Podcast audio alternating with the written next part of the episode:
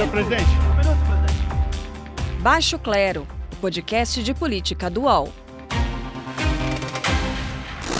Sou do Baixo Clero, sem qualquer problema, mas é um sinal que todos têm espaço aqui nesse maravilhoso Brasil. Começa agora o último episódio do Baixo Clero, antes das, antes das eleições municipais, e é claro, a votação pelo país é tema para discutirmos hoje por aqui, além de manifestações de apoio do presidente da República a candidatos tem que ter limite? E ainda um resumão do que foi o debate Folha UOL da última quarta-feira entre os candidatos à Prefeitura de São Paulo. Eu sou a Carla Bigato e quem tem bastidor e vai contar tudo pra gente já já por aqui é o Diogo Schelp. Tudo bem, Diogo? Tudo bem, Carla? Tudo bem, Carol?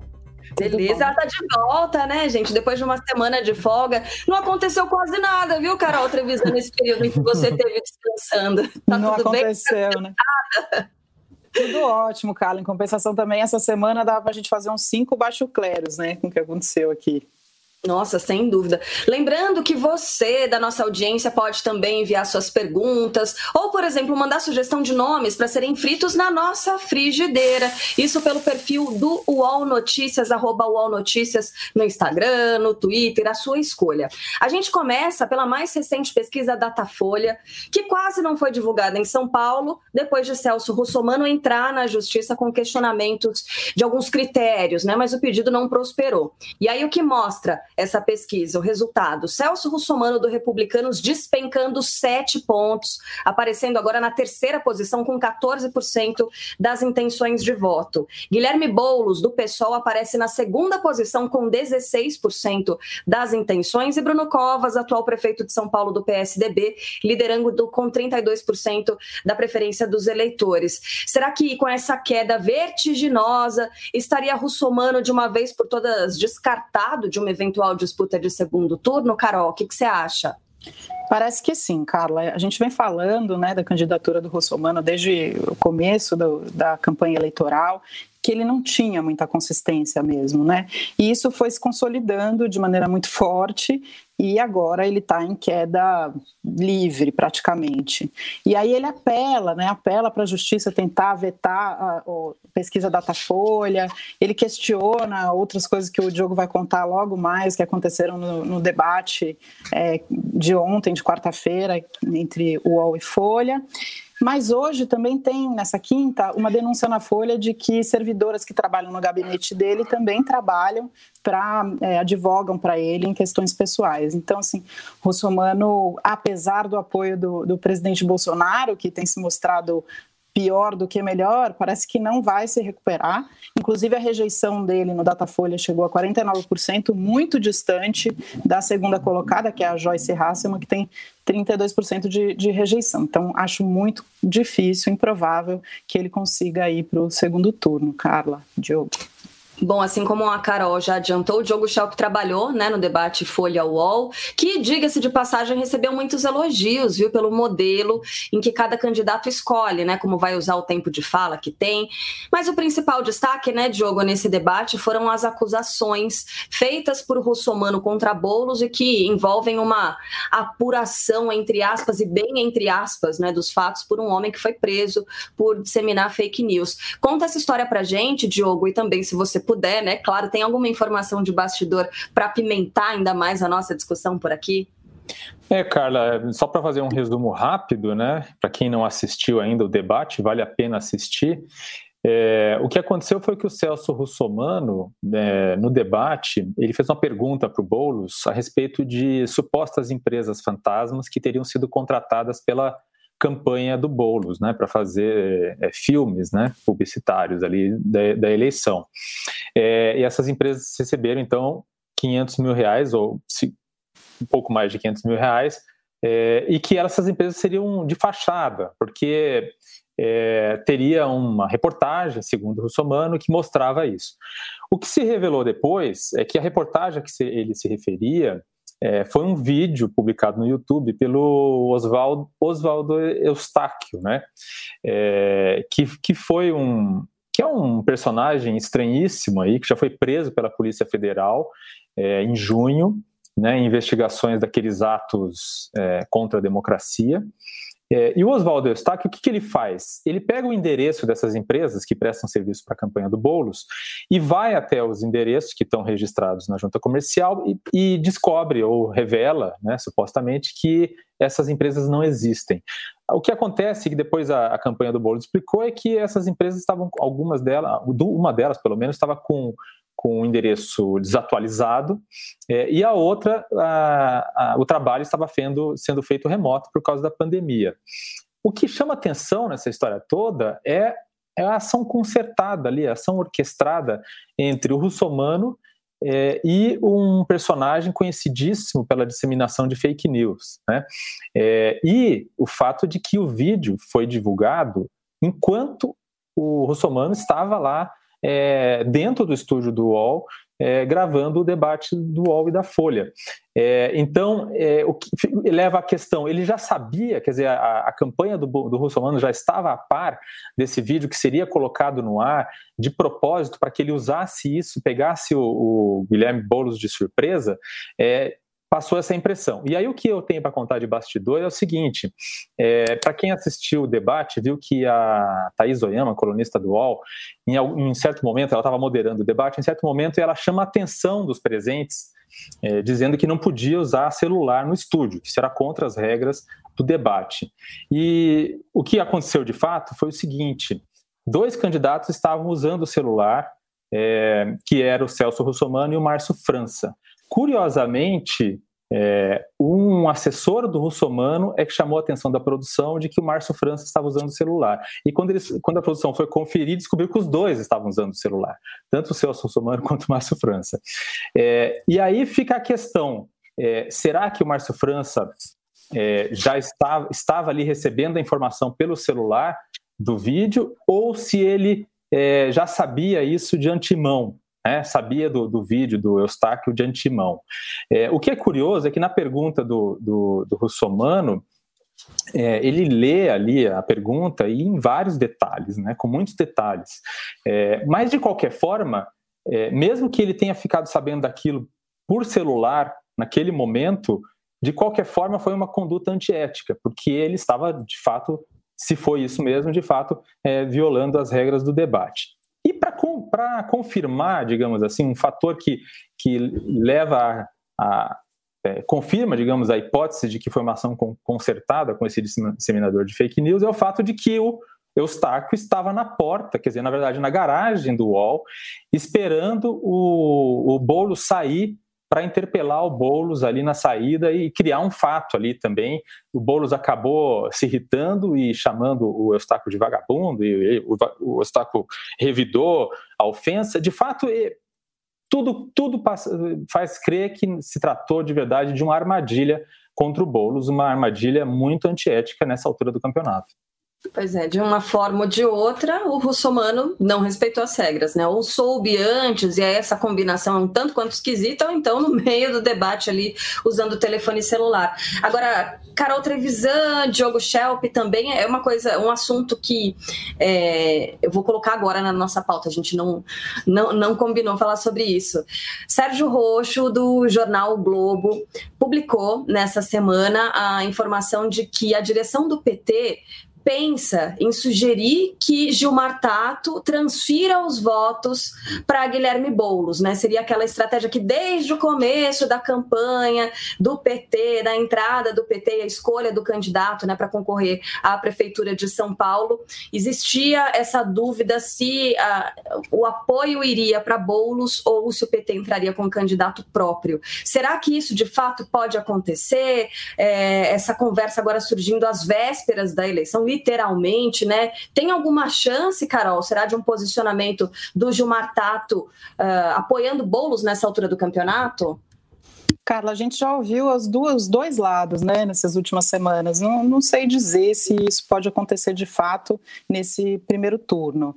Mas o que está acontecendo é que é, o eleitorado já está se reorganizando em relação ao, ao Gilmar Tato e ao Boulos, e dois pontos percentuais do, que o Boulos ganhou foram dois pontos percentuais que o Tato perdeu para o mesmo perfil de, de eleitores, né? Então, acho que faz sentido, faria sentido talvez pensar nessa estratégia. Mas eu queria complementar uma coisa em relação a essa informação que o, o Diogo deu de bastidores, que eu achei chocante, né? Que, que essa, o, o, como o, o russomano é, pode usar desse tipo de artifício para prejudicar uma, um outro, o seu oponente, né? O Oswaldo Eustáquio também é importante a gente lembrar que, é, que é, ele foi investigado, está sendo investigado sobre se tem alguma relação com o Ministério dos Direitos Humanos, da Mulher e da Família, né?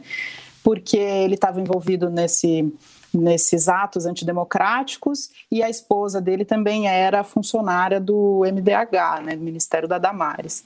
Então, como Russomano também tem ligação com Bolsonaro e foi é o candidato que ele tem feito campanha eleitoral, é importante a gente ficar atento também para esse dado nesse episódio bizarro aí que aconteceu no, no debate. Carla é, e Carol, um detalhe também, uma coisa interessante, o, Leonardo, Sakamoto, o Leonardo Sakamoto, né, nosso colunista do UOL também, ele fez um, comentário interessante num artigo, que ele disse o seguinte, que esse uso aí da, dessa armação do Eustáquio pela campanha do Russomano ali no debate, é a entrada definitiva do, do bolsonarismo na campanha em São Paulo, digamos assim. Né? De fato, é, abraça definitivamente também as estratégias do bolsonarismo, né? essa, essa, esse uso do, do, das fake news, é, porque porque por mais que eles usem ali informação de empresa que de fato existe, que de fato presta serviço para a campanha e tal, toda, é tudo montado para manipular, né? É, uhum. E para colocar colocar uma pulga atrás da orelha, né? E então isso isso mostra, enfim, de fato, por quê? Para, quem sabe, fidelizar esse, esse público bolsonarista de alguma forma, já que o russomano é, não tem uma aderência tão grande assim com o público bolsonarista, né? Porque ele não é exatamente o candidato é, da esquerda, da direita radical, digamos assim, com aquele discurso como a Joyce Hasselman tem, por exemplo. Né? Eu fiquei pensando sobre esse uso das fake news, que acho bem interessante, realmente é o bolsonarismo né, muito explícito. É, será que o eleitorado já está mais amadurecido para compreender o que, que são as fake news mesmo? Será que a gente vai ter o mesmo impacto que tivemos em 2018 em relação às fake news? É, será que o Tribunal Superior Eleitoral não está nesse momento os tribunais regionais eleitorais não estão, nesse momento, muito mais atentos para esse uso da, das notícias falsas, da, da, desinformação, né? Eu acho que sim. E, e acho que pega muito mal né, para quem está fazendo esse tipo de, de artimanha, né? É, realmente. Vamos, vamos torcer para que esse amadurecimento tenha chegado mesmo. Vamos seguir nessa linha, então, de apoio, de bolsonarismo. Rio de Janeiro, Eduardo Paes do DEM tem 34% das intenções de voto. O atual prefeito Marcelo Crivella, do Republicanos, tem 14%. E Marta Rocha, do PDT, tem 11%. Assim como o Russomano, Crivella tentou colar a própria imagem, né? A do presidente Jair Bolsonaro, a ponto de desrespeitar uma regra da Justiça Eleitoral que limita limita a participação de apoiadores nas campanhas. É uma estratégia arriscada no momento em que a gente observa a popularidade do presidente em queda no Rio de Janeiro, também segundo o levantamento da Datafolha. É isso ou será que eu estou errada, Diogo Schelp? É, é isso, né? Você falou dessa questão da, da popularidade do presidente, né? A rejeição a, a, ao presidente Bolsonaro, segundo essa pesquisa, está em 50% em São Paulo. Né? Ele só tem 23% de aprovação. E no Rio de Janeiro, a rejeição é de 41%, com uma aprovação de 28%, também baixa, e que sofreu uma queda de 6 pontos percentuais em relação à última pesquisa. E é, a, os analistas dizem que esse aumento na rejeição está relacionado à questão da, da gestão da pandemia pelo governo Bolsonaro, viu, Carla? Então, é, por quê? Porque essa, essa questão da gestão da pandemia ela pesa mais nas cidades que foram ou são o epicentro da doença, né? E onde o auxílio emergencial não tem um impacto tão grande, porque não é a única opção de renda para muita gente, como acontece é, em outras regiões do país. É, então, essa, essa estratégia do Crivella e do, e do Russomano, a estratégia de se colar a própria imagem ao presidente Bolsonaro, não só não rendeu frutos, como parece ser um caminho sem volta, porque abdicar desse apoio a essa altura não é garantia de nenhuma de que eles vão recuperar os votos. Né? Então resta ao Crivella e o Russomano que estão em empate técnico, né, ambos ali em segundo lugar em, em suas respectivas cidades, com outros candidatos, resta a eles torcer para conseguir uma margem suficiente, ainda que por pouco, para passar para o segundo turno. E aí uma outra questão é que o Bolsonaro, no fim das contas, uma coisa que a gente já vem falando aqui há, outros, há outros episódios, né? Não é tão bom cabo eleitoral quanto se imaginava. Ele talvez seja bom cabo eleitoral para vereador, que é um, algo que ele, que ele tem se dedicado bastante. É, e ele, assim como Lula, que também não tem sido um bom cabo eleitoral, não tem sido de grande serventia para os candidatos do PT nas capitais, pelo menos. Pois é, o Diogo citou aí cabo eleitoral de vereadores, quem diria, em presidente da República fazendo transmissão de dentro do Palácio da Alvorada com propaganda para candidatos a quem ele apoia. O que dizer sobre isso, Carol Trevisan? Antes, só queria dar uma opinião sobre a pesquisa no Rio de Janeiro, que me chama muito a atenção o número de brancos e nulos, né? 14% empatado com Crivella. Então significa que a população está muito desalentada lá mesmo, né? Tá assim, foi deixado né, em relação à pandemia, foi como um barco à deriva, né? O Rio de Janeiro, o governador afastado, enfim, é, a população não está muito crente que esse pleito possa trazer coisas boas. E isso não é bom, não é bom para a democracia, nem é bom para o Rio de Janeiro, né?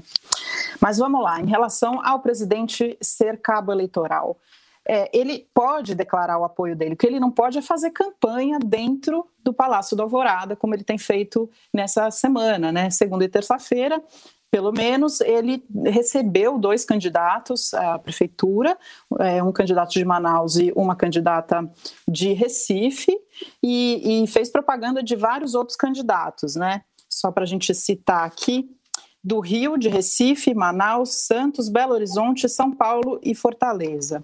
Isso não é, é legal né, do ponto de vista da legislação eleitoral. É, eu conversei hoje com o Dr. Hélio Freitas de Carvalho da Silveira, que é presidente da Comissão de Direito Eleitoral da OAB de São Paulo, e ele me explicou que a única permissão que o presidente Bolsonaro teria para fazer campanha eleitoral dentro do Palácio da Alvorada seria para fazer em relação à sua reeleição. E aí fazer é, reuniões, né, fazer, montar um comitê eleitoral mesmo dentro do, do Palácio. Ele não pode fazer campanha para outros se não é momento da eleição dele, conforme diz o artigo 73. Né? Essas condutas são vedadas aos agentes públicos no período eleitoral com o intuito de evitar o desequilíbrio no processo eleitoral. Então, isso, essa é uma, é uma novidade que veio depois do, da reeleição do Fernando Henrique Cardoso, justamente para evitar é, esse tipo de desequilíbrio. Agora, o que pode acontecer tanto com a pessoa que está fazendo essa campanha, que é, no caso, o presidente do Brasil, Jair Bolsonaro, quanto os candidatos que estão é, sendo premiados por essa campanha do presidente, né? Claro, está usando uma máquina que tem acesso a muita gente, né? Então realmente pode causar um desequilíbrio. É, e talvez seja mais impactante mesmo para os vereadores, como disse o, o, Diogo Schelp. Mas o que pode acontecer é que se houver ações né, nos tribunais regionais eleitorais, ele pode ser é, tanto multado quanto ele pode se tornar inelegível tanto o presidente Jair Bolsonaro quanto as pessoas que ele está apoiando, inclusive o Carlos Bolsonaro, filho dele, que é candidato a vereador no Rio de Janeiro, né? Então é bem grave essa situação. E tem mais um ponto que acho que me chama muito a atenção, né? Porque eu trabalho com direitos humanos e um dos candidatos a prefeito que o, presidente Bolsonaro defende é o desembargador Ivan Sartori, ex-desembargador Ivan Sartori, que foi presidente do Tribunal de Justiça de São Paulo. Mas ele defende na chave de elogiar o Sartori por ter duas vezes é, é, anulado o julgamento do massacre do Carandiru. Então, Bolsonaro, além de usar isso para é, fazer a campanha eleitoral, esse espaço público que é o Palácio da Alvorada, ele também usa para é, dizer que os policiais militares que fizeram o massacre do, do, Carandiru, que é um dos maiores e mais graves massacres, de, é, violações de direitos humanos do mundo, com pessoas é, sob custódia do Estado, ele está dizendo que os policiais estavam corretos. E isso não pode. Né? Você não pode também, dentro da legislação, no momento da campanha eleitoral, é, incitar qualquer tipo de violência. Carla. Olha, é, imagino que para o presidente da República, né, por causa dos atos dele, a gente pode imaginar que ele já está pensando em 2022, já está pensando na reeleição é, a, a, inelegibilidade do presidente da República numa eventual nova candidatura, isso pode ser uma punição e tanto para ele, né? A gente sabe que o presidente não é lá muito bem assessorado. Será que alguém o alertou a respeito dessa possibilidade? Muito importante essa informação trazida pela Carol agora. Agora, já que a gente está falando sobre a, a, eficiência ou não né, do apoio do presidente da República aos candidatos em diferentes cidades, eu vou chamar uma participação especial aqui no nosso nosso baixo clero, da grande Carla Araújo, nossa colega que substituiu a Carol Trevisan com muita competência né, nessa última semana e que trouxe na semana, nessa semana mesmo, para o portal do UOL, uma apuração que explica também um pouco né, dessa queda de popularidade indicada na pesquisa Datafolha, queda de popularidade de Jair Bolsonaro. Oi, Carla Araújo, como é que vai? Olá, Carla, Carol, Diogo, pessoal do Baixo Clério, tudo bem? Eu estou aqui hoje para falar de mais uma declaração do presidente Jair Bolsonaro que causou uma série de polêmicas. Ele disse que quando acabasse a saliva nas relações diplomáticas, talvez fosse a hora de usar pólvora. Essa suposição de uma possível guerra entre o Brasil e qualquer país, principalmente os Estados Unidos, não foi endossada pelos militares brasileiros, muito pelo contrário, eles acharam uma maluquice e classificaram a fala do presidente como exagerada e pura retórica.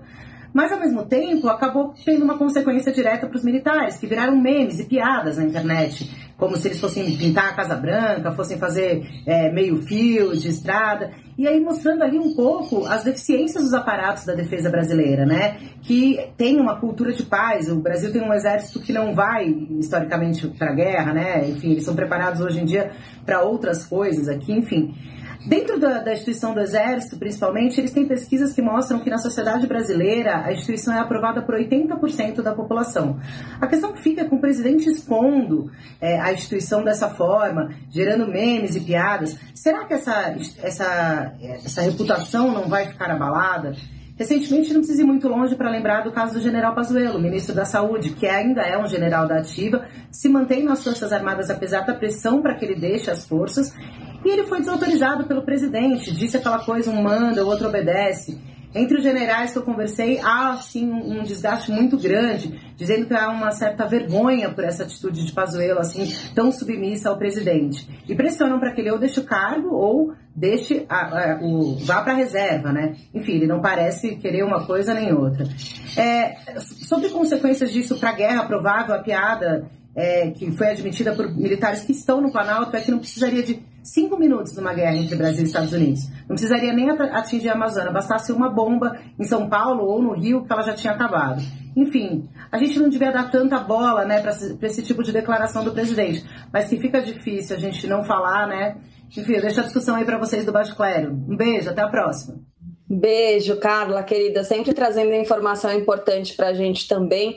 Sempre a gente fala, né, Diogo, Carol, que na estratégia dos grandes líderes, o apoio dos militares, né, o apoio das Forças Armadas é fundamental para a manutenção no poder. E a gente observa essa ridicularização né, das Forças Armadas diante dessa fala do presidente da República. Diogo, será que é, essa base de apoio do presidente entre os militares ela pode minguar também em algum momento se é, esse tipo de afirmação repetida, repetida é, continuar acontecendo?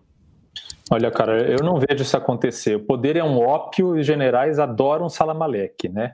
A gente vê que o Bolsonaro é, atraiu uma quantidade enorme de militares para o governo e isso esse foi um risco que, que esses militares assumiram de, de entrar para essa história, porque, de fato, isso abala a credibilidade da, da, do, das Forças Armadas, até porque o, o, Bolsonaro é um presidente que ele não, não costuma é, dar, dar muita confiança e liberdade para os seus é, ministros e assim por diante. Né? Você vê o tempo todo o Bolsonaro é, desdizendo o que os ministros dizem. O Pazuello vai lá diz que vai comprar todas as vacinas que, que, que estiverem sendo testadas e que se provarem eficientes e tal, o Bolsonaro vai lá e desdiz, né?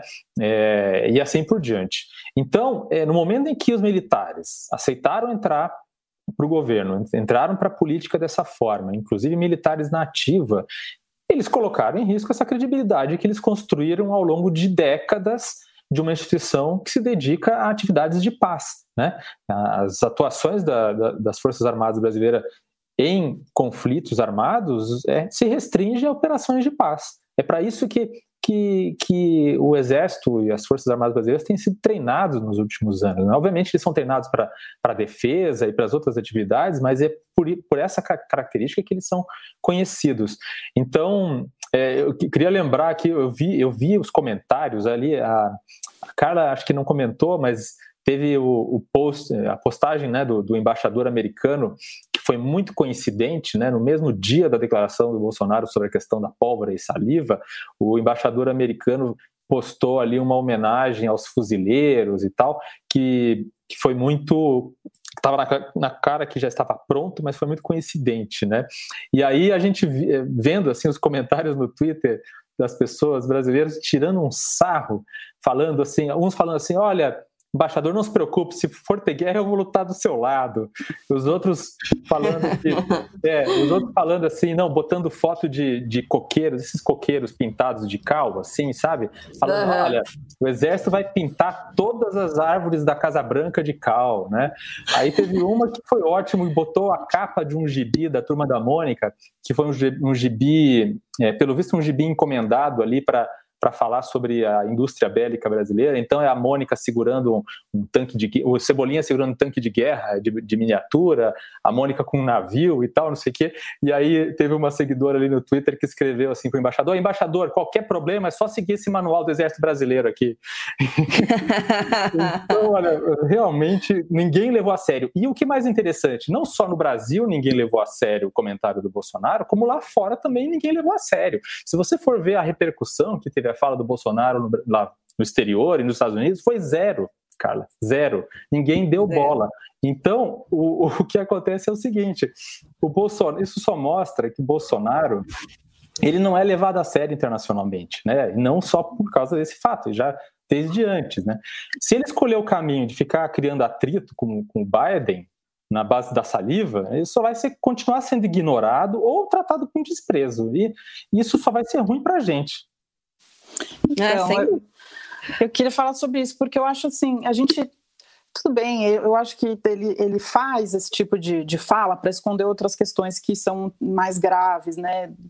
Enfim, ele finge, ele faz uma fala como se estivesse brincando, mas é muito sério o que ele está fazendo, né? Ele fica testando, testando os limites, alargando isso. Até quando nós vamos a gente vai é, tolerar isso, né? Até quando o parlamento vai tolerar isso também, né? Vamos ficar esperando realmente o, o centrão para tomar alguma atitude, porque ele faz esse tipo de coisa sabendo que ele vai sair impune, né? Que aí ele não é, não é levado a sério, que aí tudo bem ele fazer essa campanha, ah, mas foi sem querer, eu não sabia, sabe?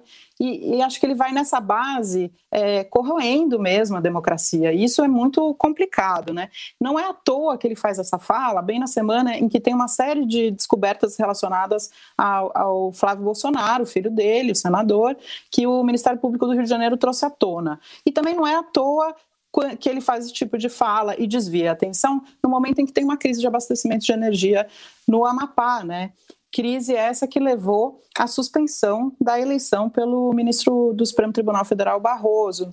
E isso também se refletiu, que eu acho que é interessante a gente trazer esse tema, porque isso se refletiu também na, na, na campanha eleitoral, porque quem é o, o, o candidato mais é, bem posicionado lá no, no Amapá, no, em Macapá, é o José Alcolumbre, que é irmão do presidente do, do Senado, o Davi Alcolumbre.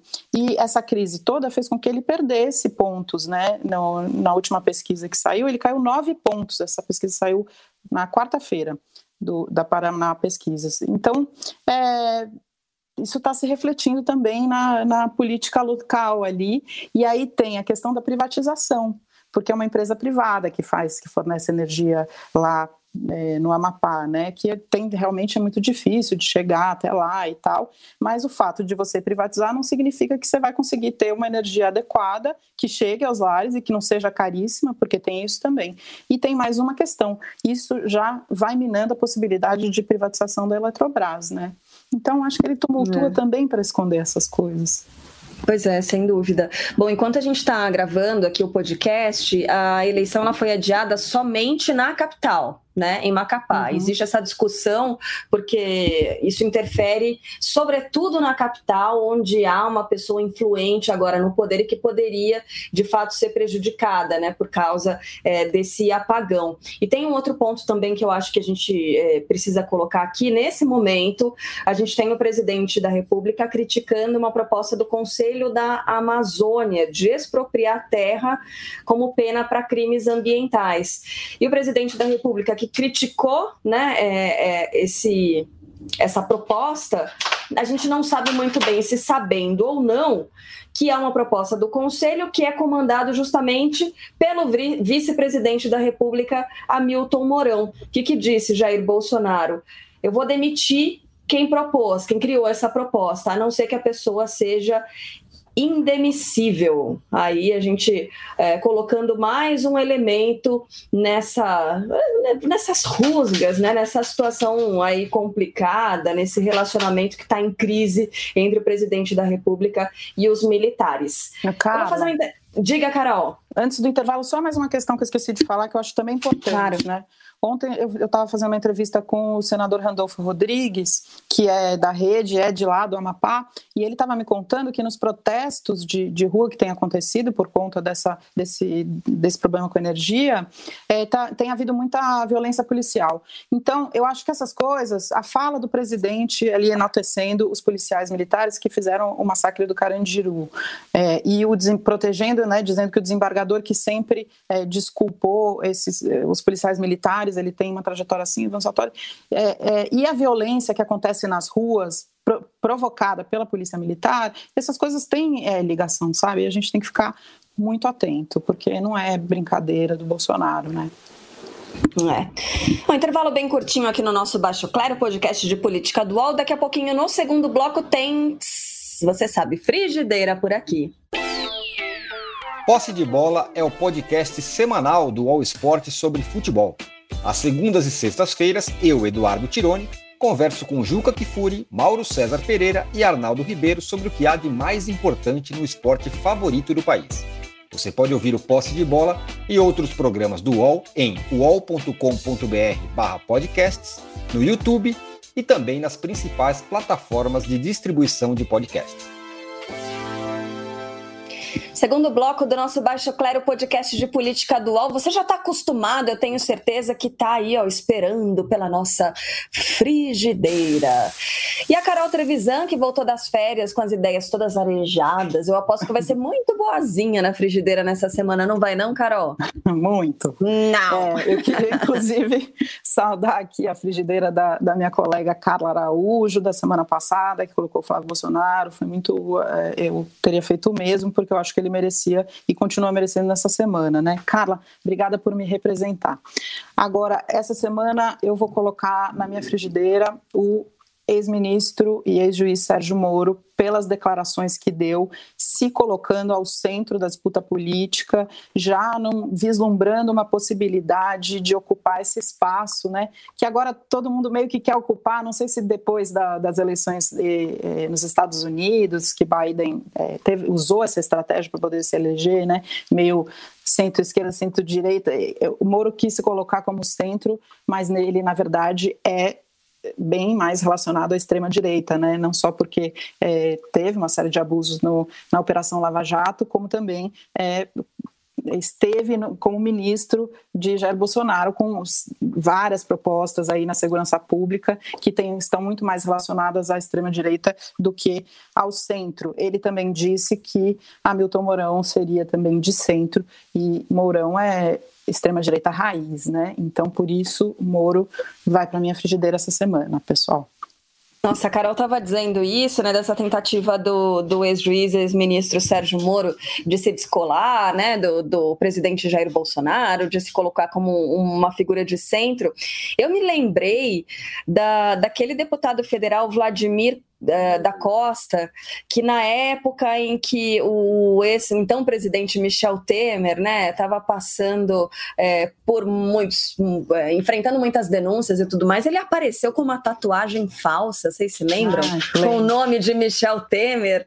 Que coisa, né? Que isso me lembrou um pouco a, a relação do, do Sérgio Moro com o presidente Jair Bolsonaro. Será que teve uma tatuagem ali nesse, nesse período, né, de, de namoro entre os dois e agora não tem mais? O Diogo Schelp, você tá bonzinho nessa semana? Como é que vai ser a sua frigideira? Eu queria primeiro discordar da, da Carol sobre, sobre a frigideira dela. É, hum. eu acho que o Sérgio Moro pode perfeitamente tentar se colocar como centro, ainda que, segundo os critérios da Carol, coisas que ele tenha defendido no passado sejam de extrema direita, o que é bastante discutível, porque se o Sérgio Moro for de extrema direita, então o Bolsonaro está fora do espectro político, ele caiu espectro político. É, e eu, eu na diria. Terra plana do... É, ele cai na terra plana do espectro político ali, se o Sérgio Moro é extrema direita, o Bolsonaro, sei lá, tá, caiu mesmo, tá pra, caiu lá. E no seu critério, o, o Moro está em qual aspecto do. Eu acho que o Moro seria centro-direita, mas ele pode. O que eu quero dizer é o seguinte: ele pode se colocar como centro, se ele quiser se colocar como centro, é, porque primeiro porque essa discussão centro, o que, é, o que é centro, o que é direita, o que é esquerda, é muito elástico, né? Você tem, inclusive, é, é, muito difícil, é uma coisa que você não consegue quantificar. Os cientistas políticos ficam lá fazendo é, gráficos, né, fazendo questionários gigantescos que as pessoas respondem com vários pontos. Então a pessoa às vezes ela responde uma questão que é uma pauta típica da direita, é, mas ela responde outra questão que é uma pauta típica da esquerda, e assim a coisa vai dosando, é uma, uma coisa quantitativa, é muito difícil de você quantificar e situar alguém dentro de um gráfico é, se é centro ou direita. O que eu quero dizer é o seguinte: se o Sérgio Moro está se colocando como centro e está buscando o, se posicionar como centro, significa que ele provavelmente também vai, vai, ter que apresentar ideias e pautas que sejam de centro, porque senão ninguém compra as ideias dele. Então, é, o que vem daqui para frente é o que vai definir se ele é de centro ou se ele vai ser visto como um possível ator político no futuro como de centro ou não. É só essa questão. O Mourão, para mim, está mais à direita do que, do que, do que, o, do que o, o Sérgio Moro. E a outra questão é o seguinte: ser de direita não é também um demérito, certo? É, a gente precisa parar com, com isso de ficar é, com esse maniqueísmo de que direita é ruim, esquerda é ruim, é, centro é ruim entendeu? Aliás, até pouco tempo atrás, se alguém, quando alguém era dito de centro, as pessoas chamavam de isentão, de maneira negativa, né? Não necessariamente. É. é. não, ser de centro não é necessariamente negativo, assim como ser de direita não é necessariamente negativo é, e de esquerda. O problema são os extremos, né? Sem dúvida, é... mas eu não disse isso, né, Diogo? Que é um problema ser de direita. É, então, eu, eu, para isso. Eu tá, ouvi na, na, fala da Carol, é realmente acho que não teve juízo de valor. Eu só entendi que a Carol tinha reaproximado Sérgio Moro do, do Jair Bolsonaro. Bolsonaro. no momento em que ele tentou né, se, se distanciar ali, enfim. Mas entendo também a posição do Diogo, dizendo que ele tudo vai depender da proposta que ele apresentar daqui para frente, né, Diogo? É isso. O que eu quero dizer é o seguinte: não vejo problema, não acho que é motivo para colocar na frigideira. A Carol pode colocar na frigideira quem ela quiser, pelo motivo que quiser, obviamente. É, ao contrário, por exemplo, do que o Felipe Neto disse essa semana no, no, no Twitter, que ele disse que qualquer jornalista que disser que Moro é de centro é um cretino. Né? Então, o Felipe Neto agora também está tá assumindo o papel de polícia da imprensa, dizendo o que, que os jornalistas podem dizer ou não. Né? Então, aqui, aqui no Baixo Clero isso não acontece. A gente pode dizer o que a gente quiser, né, Carla? Né, Carol? Bom, com certeza. Eu adoro, eu adoro essas discussões de vocês, gente. Não, não, a única coisa que eu quero... demais. É, a única coisa que eu estou dizendo é que eu acho que ele pode se posicionar como centro, mesmo que a gente que a gente discuta aqui e chegue à conclusão que ele está mais para a direita, extrema direita. Pode ser que a Carol me convença disso. O que eu quero dizer é que ele pode se posicionar de centro porque o que vai definir, ele está se posicionando para uma coisa futura, né, para uma disputa futura. Pode ser que ele passe a adotar ideias que, não sei, pelos critérios ali muito subjetivos, possam, possam ser considerados de centro. É, eu pensei assim, excludente de licitude, encarceramento em massa, né? Esse tipo de questão para mim né, se coloca mais aí ao extrema direita do que mais ao centro. Mas Pesa um pouquinho na balança. Vai, Diogo, quem é que está no centro da sua frigideira nessa semana? Olha, fiquei, fiquei em dúvida entre Celso Russomano e, e Flávio Bolsonaro por motivos que a Carol, inclusive, já apontou. Para você ver como a gente, eu e a Carol, a gente acaba concordando em muita coisa, né? Uhum. É, então, o motivo pelo qual eu vou colocar o Flávio Bolsonaro na frigideira foi um motivo que a, a Carol já apontou que, é, que são, obviamente, essas denúncias, os detalhes da denúncia, né, da corrupção é, com dinheiro público, que todo mundo está chamando de rachadinha, e pelo fato de que isso levou, né, essas denúncias, a gente eu vou depois falar um pouquinho dos detalhes aqui, é, mas que isso levou o presidente Bolsonaro a criar esses factoides absurdos que a gente comentou aí no Baixo Clero essa semana. Ele, a gente não falou disso, mas ele comemorou a suspensão dos testes da vacina em São Paulo, lembra? Ele, uhum. é, ele chamou de maricas os brasileiros que sofrem com Covid-19. É, e aí teve essa questão aí da pólvora, da, da saliva em relação aos Estados Unidos, essa quase ameaça de guerra aí como muita gente entendeu. E tudo isso para esconder, né, desviar o assunto desses detalhes da denúncia de corrupção que envolve o Flávio Bolsonaro quando ele era deputado estadual no Rio de Janeiro. Então, nessa semana, a gente ficou sabendo em reportagem do UOL, por exemplo, que o ex-senador Fabrício, o ex-assessor, desculpa, ex-assessor Fabrício Queiroz pagou cabos eleitorais da campanha de Flávio Bolsonaro ao Senado com dinheiro surrupiado dos cofres públicos, ou seja, com o dinheiro da rachadinha, que é o confisco de salário dos servidores. E agora tem os detalhes da investigação do Ministério Público de como o Flávio Bolsonaro teria comprado em dinheiro vivo um imóvel pelo dobro do valor registrado no cartório. Dinheiro esse que, segundo o Ministério Público, também teria vindo da rachadinha. Pois é, tem, tem outros detalhes também, né, Diogo, nessa investigação do Ministério Público. Por exemplo, mulher de Flávio Bolsonaro, ela passou quatro anos sem realizar um único saque da conta dela e ainda assim pagou todas as contas da família, todos os gastos com dinheiro vivo também. De onde é que vem esse dinheiro, né? Acho que a gente poderia ou deveria saber. Eu endosso seu, sua frigideira desse, dessa semana, viu? Diogo e Carol, Bom fim de semana para vocês, bom trabalho. Vocês vão trabalhar bastante. Aliás, a gente vai trabalhar bastante Vamos. nesse fim de semana de eleições. Então, ó, fôlego. Adorei a discussão dessa semana e um beijo. Semana que vem estamos aí de novo, certo? Beijo, querida. Nos vemos, é, nos vemos em mais. breve. Até já. Tchau, tchau, gente. Até mais. Até semana que vem. Baixo Clero tem a apresentação de Carla Bigato, Maria Carolina Trevisan e Diogo Schelp. Produção: Laura Capanema. Redação: Luana Massuela. Edição de áudio: João Pedro Pinheiro. Coordenação de Juliana Carpanês e Marco Sérgio Silva. Está encerrada a sessão.